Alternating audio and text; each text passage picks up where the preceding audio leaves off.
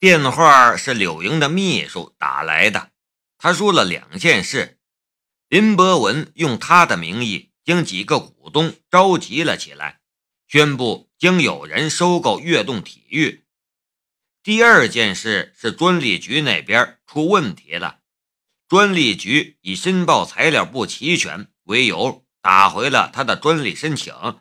让他重新准备申报材料，再去申请。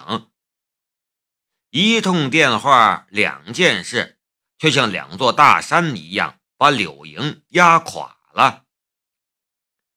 为什么？为什么？驱车赶往悦动体育的途中，柳莹就不断的在重复这句话，她的眼泪也不曾停过。丈夫死了。他用生命换来的成果，却即将被人夺走。更糟糕的是，他在公司的地位也岌岌可危。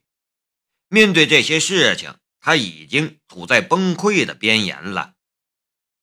夏雷安慰道：“刘姐，你别担心，事情也许没有你想象的那么糟糕。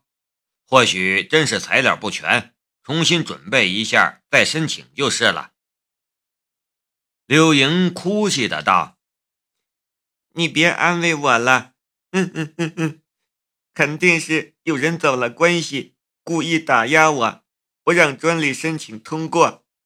嗯嗯嗯，那家伙没准已经拿到了他想要的东西，现在又让林博文召集股东逼我退位，我的命为什么这么苦啊？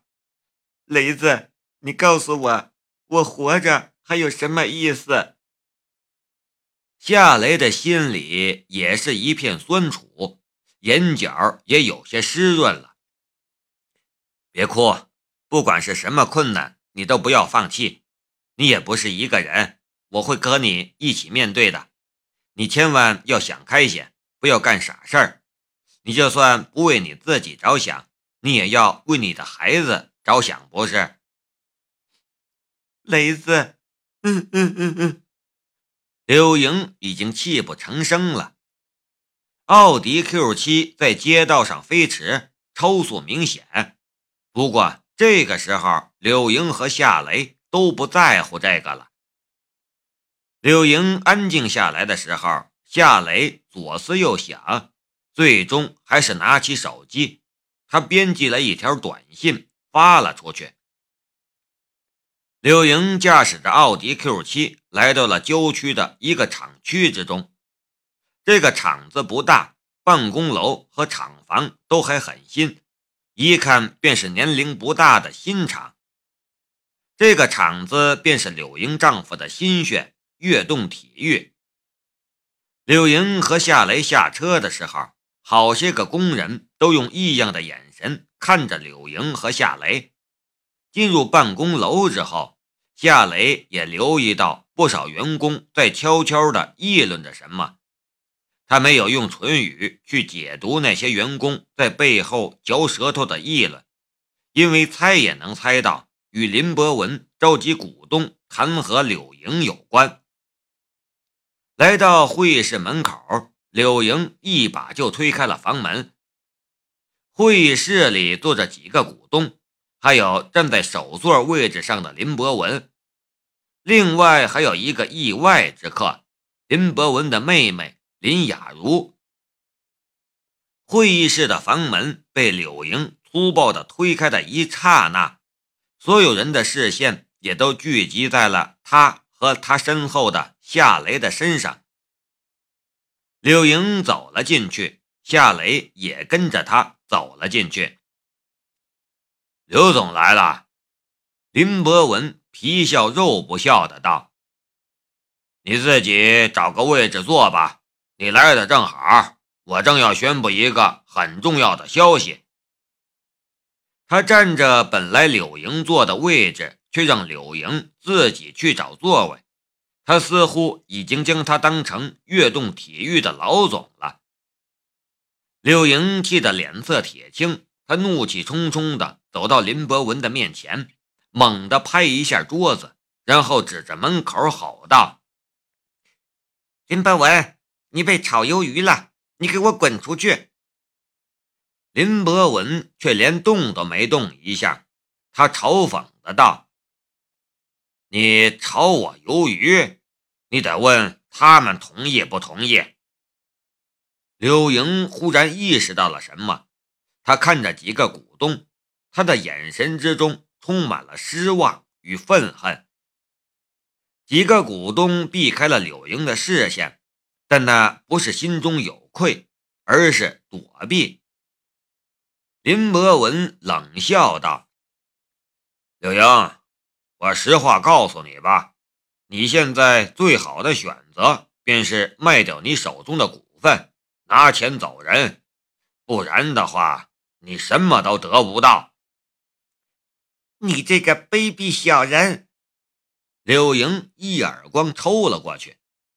林博文抓住了柳莹的手，狠狠的摔开，翻脸道：“姓柳的，你最好放聪明一点你的专利申请这一辈子都通不过。只要你离开悦动体育。”那个专利就会通过申请，你不能因为你一个人而害了所有股东的利益吧？你开个价吧，你手中的百分之五十的股份你要多少？柳莹的眼泪再次滚落了下来。刘总，你就卖了吧，你现在卖还能卖一个好价钱。一个股东说的：“就是。”有你留在悦动体育，专利申请就通不过。你不赚钱，我们还要赚钱养家呀。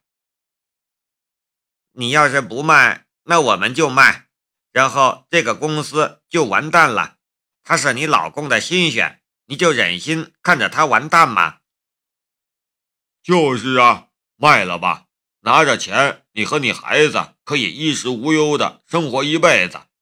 女人嘛。何必那么偏，在家带孩子多好。一个股东说道。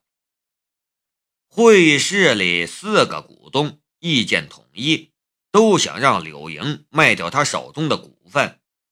如果柳莹不卖，他们就卖掉他们所持有的百分之五十的股份，让柳莹的悦动体育完蛋。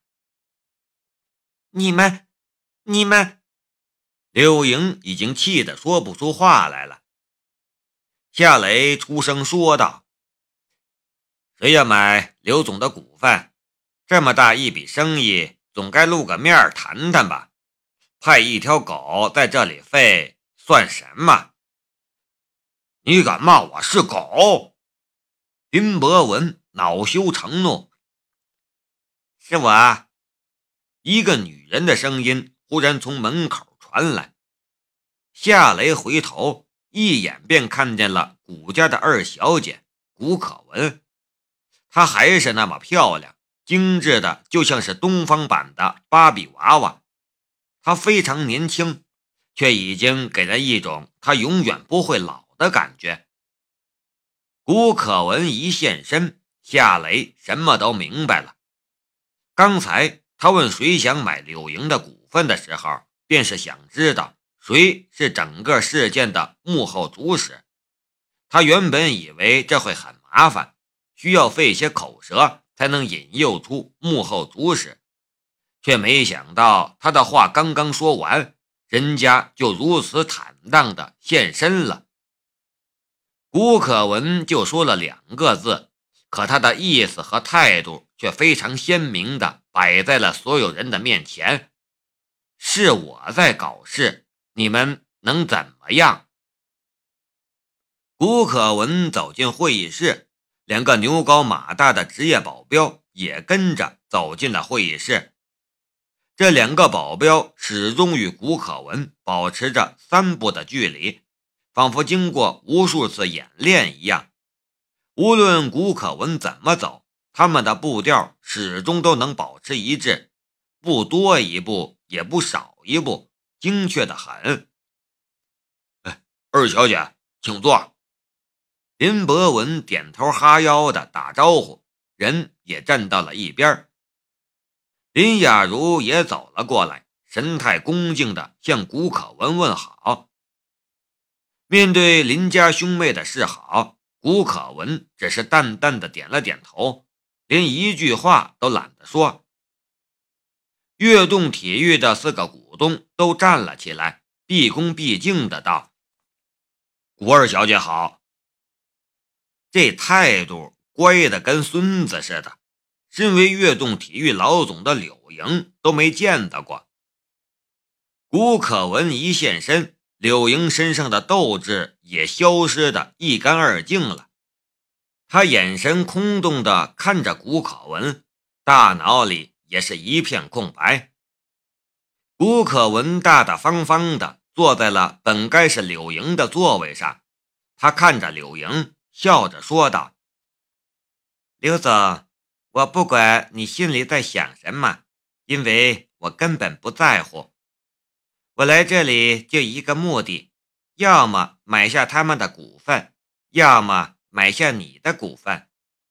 我觉得吧，还是你走更合适一些，所以你开个价吧。柳莹却连一点反应都没有，她的灵魂仿佛去了另一个世界。林雅茹冷哼了一声：“柳莹，吴二小姐跟你说话呢，你没听见吗？”林博文也插嘴说道：“你还是卖掉手中的股份吧。悦动体育总资产不过五千万，吴二小姐买下一半的股份也就两三千万，她一辆车都要一千多万，还在乎这点钱？”吴二小姐要是买下其他股东的股份，她会让这家公司烂掉，你一分钱也得不到，没准儿还会欠一屁股债。吴二小姐买下你的股份，你拿钱走人，公司继续运转，这不是很好吗？就在这时，夏雷的手机响起了短信提示音，他跟着走到了会议室角落里。打开手机界面，查看短信。我，我一句话没说出来，柳莹的眼泪再次夺眶而出。他很清楚，他已经走投无路。面对古可文这样的对手，他根本没有斗赢的可能性，百分之一都没有。他也很清楚，古可文都干了些什么。先派一个贼，失败之后再邀请他去古家的私人会所，让手下给他下药。这两条计策都失败之后，他干脆撕下了伪装，直接动用古家的巨大能量，让专利局制造障碍，不让他通过专利申请，然后再串通其他股东，逼他离开悦动体育。就这么一个对手。暗箭明枪，招招置他于死地。再斗下去，他就真的可能失去他所珍惜的一切了。古可文似乎已经看到了柳莹内心深处的怯弱，他的嘴角也露出了一丝笑容。刘总，你是一个聪明人，开个价吧，我们愉快的把这单生意敲定。柳莹咬着嘴唇，点了点头。我要等等。夏雷走了过来。刘姐，我和你谈谈再说吧。柳莹早就没主意了，她下意识的点了点头。古可文嘴角的那一丝笑容消失了，他盯着夏雷，声音有些冷。又是你，夏雷淡淡的道：“顾小姐，你也不在乎我和刘姐说几句话的时间吧？”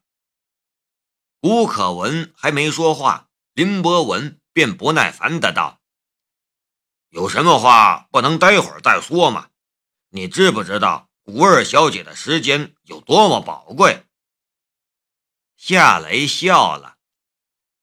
你就是一条狗，不过我承认你是一条好狗。你妈！林博文忍不住想爆粗口了。古可文一目看了他一眼，林博文跟着就闭紧了嘴巴。就这反应，他确实是一条很好的狗。夏雷将柳莹拉到了一边，凑到他的耳边说道：“你相信我吗？”柳莹微微的愣了一下，有些不高兴的样子。你说这话是什么意思？我怎么不相信你了？我们认识的时间不长，但我可是把你当我亲弟弟看待的，我能不相信你吗？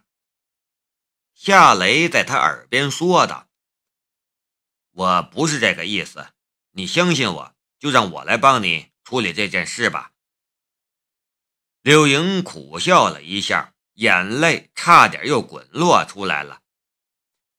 雷子，都到了这个地步了，我除了妥协，还能有什么办法呢？算了，这件事你帮不了我，还是卖给他吧。孙姐，对不起你，我与你签的那份合同恐怕要报废了。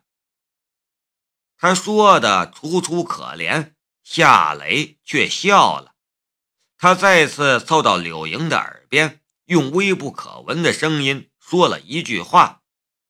柳莹的身子顿时颤了一下，满脸惊讶的看着夏雷：“我是北水玉春生，我在喜马拉雅等你。”